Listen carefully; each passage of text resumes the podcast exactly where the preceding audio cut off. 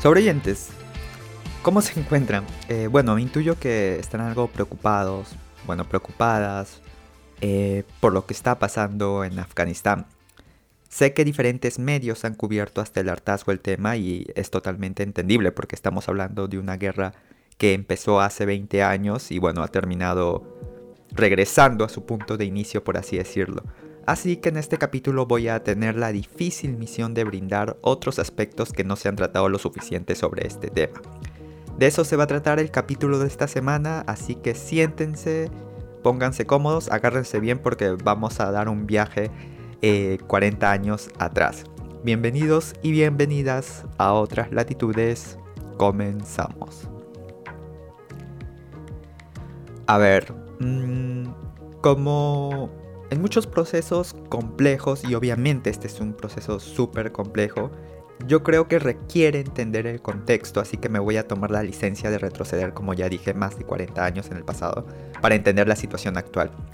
Durante muchos años Afganistán era uno de los países más pobres del mundo, sobrevivientes, de verdad era súper, súper pobre, con una tasa de analfabetos que bordeaba casi la totalidad de la población, una división tremenda entre hombres y mujeres donde los primeros tenían una gran cantidad de privilegios mientras que a las mujeres les habían negado durante décadas y décadas eh, derechos esenciales, derechos básicos. Y también un copamiento excesivo de tierras por parte de un puñado de terratenientes. Es en 1972 que se instaura la República de Daud a través de un golpe de Estado liderado precisamente por Mohamed Daoud con el apoyo y presten mucha atención del nombre de este partido, del Partido Democrático Popular de Afganistán. Mucho ojo con esos sobrevivientes. Un partido marxista que como ya dije fue bastante cercano a Daoud. Sin embargo, al poco tiempo este señor se divorció del partido, por así decirlo, generando que lo vea como una amenaza y procediendo a apresar a varios de sus líderes y a los militantes más importantes. Varias de las propuestas progresistas por parte de Daoud nunca se concretaron en parte porque el mandatario, este señor, quería quedar bien con los sectores económicos más poderosos del país. Así que en 1978 los militantes del Partido Democrático Popular dan un golpe de Estado instaurando un gobierno socialista. Aquí inicia la República Democrática de Afganistán. Eh, los socialistas en el poder impulsaron toda una serie de políticas como una ambiciosa reforma agraria que expropió tierras a aristócratas, también impulsó el control de los recursos naturales por parte del Estado, se combatió el elevado analfabetismo, se equiparó también eh, los derechos de las mujeres con los de los hombres, hasta el punto sobreviviente es que una mujer afgana podía estudiar en el colegio, en la universidad, trabajar e incluso acceder a un cargo público. Si no me equivoco, nunca en la historia de Afganistán eh, las mujeres tuvieron esta gran cantidad de derechos como durante la Afganistán socialista, por así decirlo. Eh, bueno, ¿qué más se hizo? Ah, esto sí también es muy importante porque se prohibió el cultivo del opio y hay que tener en cuenta sobrevivientes que Afganistán es el mayor productor de opio, esta droga, bueno, que se utiliza para hacer drogas, porque se mueven miles de millones de dólares en su producción y comercialización. Mucho ojo con eso.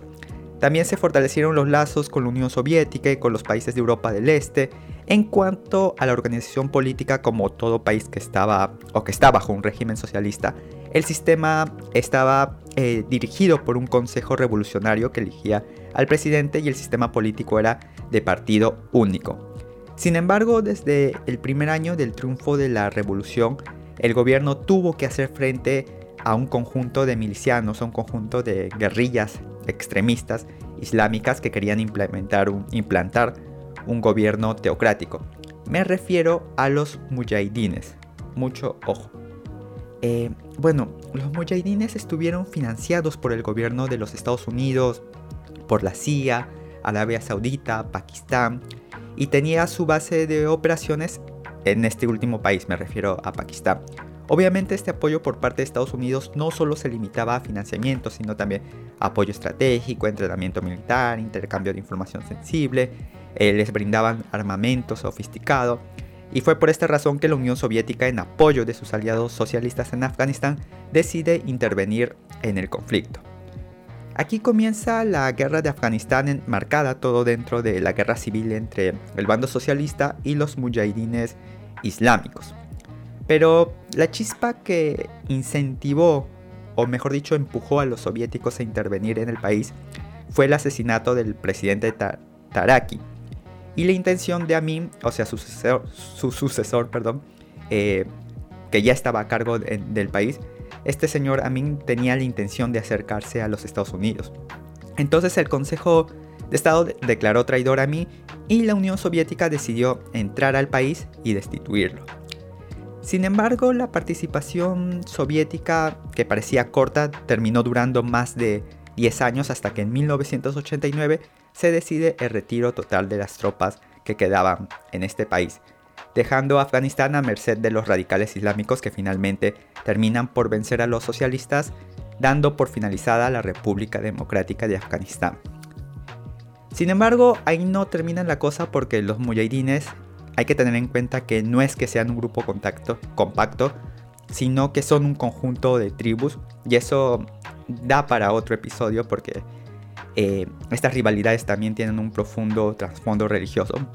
Bueno, estos diferentes sectores entran en una guerra civil y es en este contexto que aparecen los talibanes. Y aquí sí quiero ser claro porque en varios medios he visto que se menciona a los talibanes como un grupo de pastores radicales de las regiones del sur, eh, estudiantes dicen que se, si no me equivoco, que es su significado, eh, bueno, apareció en las regiones del sur, del este, que fueron ganando influencia.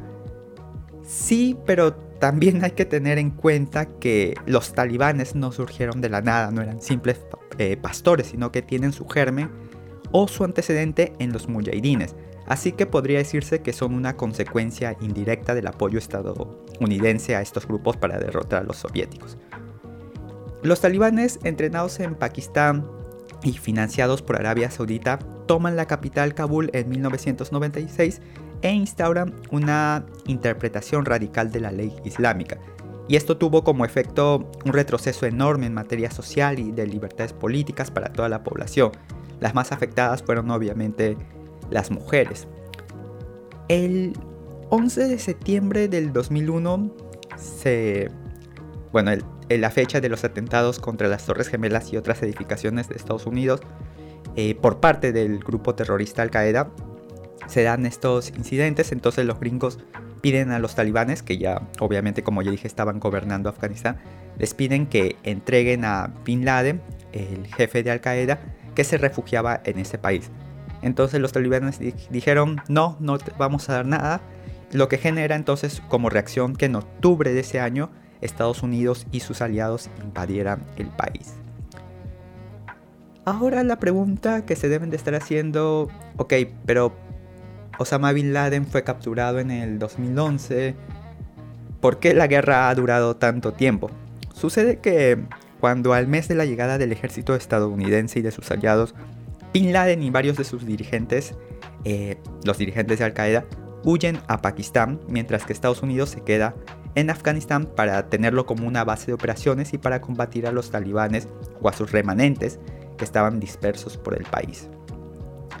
Sin embargo, ante, el temor de que la retirada eh, de Afganistán se viera como una derrota, eh, se empezó a entrenar al ejército del país, a la policía, además que se le dio equipamiento y asesoría para evitar así un retorno de los talibanes para cuando los gringos se fueran. Solo en entrenamiento se gastó cerca de 76 mil millones de dólares sobrevivientes. Claro, el total de la guerra asciende a un billón, dos billones, pero es un montón de plata. Bueno, termina la administración de George Bush, eh, entra Barack Obama. En aquel entonces, como recordarán, Joe Biden era su vicepresidente. Para ese entonces Joe Biden ya se estaba oponiendo, o ya era opuesto a continuar con el ocupamiento en Afganistán, aunque él fue, estando en el Senado, uno de los que votó a favor. Pero bueno, la gente tiene derecho a cambiar. Eh, y bueno, Obama, contra los consejos de Biden, decide enviar más soldados al país hasta el punto de mantener 100.000 soldados. Para ese momento, Afganistán, bajo la dirección de Estados Unidos, estaba pasando por un proceso de democratización. Eh, se permitieron elecciones libres, las mujeres volvieron a recuperar sus derechos, etcétera, etcétera, etcétera. Cuando Bin Laden fue capturado y ejecutado en el 2011, Obama decidió que era ya hora de retirarse del país antes del 2016. Sin embargo, como ustedes saben, dicha propuesta nunca se concretó y en el 2016 gana las elecciones quién?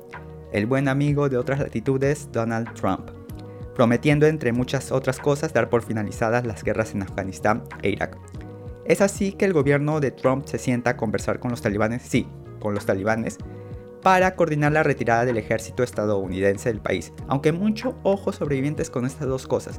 Primero, Obama también había tenido un acercamiento con los talibanes, pero Trump fue quien concretó dicho encuentro. Pero en esas negociaciones excluyó al gobierno afgano eh, de ellas. Y finalmente en febrero del 2020 se firma el acuerdo de Doha, Doha, sí, Doha se pronuncia, entre la administración Trump y los talibanes, donde los norteamericanos, o bueno, los estadounidenses, se comprometieron a retirarse del país antes del 1 de mayo del 2021, liberar 5.000 presos de la organización y a levantar sanciones contra algunos de sus miembros. A cambio, los talibanes se comprometieron a dialogar con el gobierno afgano y a no permitir que en su territorio se ocuparan grupos terroristas que amenazaran la seguridad de Estados Unidos. Este acuerdo se firmó, hay que tener en cuenta esto en un contexto en el que los talibanes seguían avanzando por el territorio afgano, sobre todo en las regiones rurales del país, que eran más que todo el sur y el este, mientras que las eh, ciudades estaban todavía bajo control de gobierno, pero era cuestión de tiempo para que se diera el resultado que ya hemos visto. Así que en otras palabras, Donald Trump le había regalado el país a los talibanes. Oye, Carlos, entonces Joe Biden es inocente? No, nada que ver. O sea, Joe Biden teniendo conocimiento de la situación, lo único que hizo fue postergar la retirada del primero de mayo, en un inicio del acuerdo, a agosto de este año, obviamente. Eh, y, ya eso fue lo que hizo. O sea, él se puso en esta disyuntiva entre cumplir el acuerdo tal cual lo había firmado Trump o quedarse un tiempo más, porque al final de cuentas los talibanes no estaban cumpliendo con el acuerdo, seguían avanzando, seguía habiendo ataques, operaciones, así que es como que...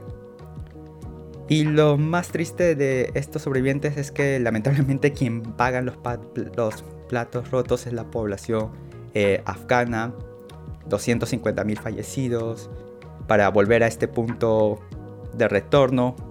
O sea, el objetivo era sacar a los talibanes también en parte. Y, nada, otra, otra vez han regresado y es como que da bastante para reflexionar. Definitivamente ha sido un conjunto de malos errores, de malas decisiones. Y bueno, Joe Biden ha impulsado una retirada súper desorganizada. Esto le puede costar mucho a la administración demócrata.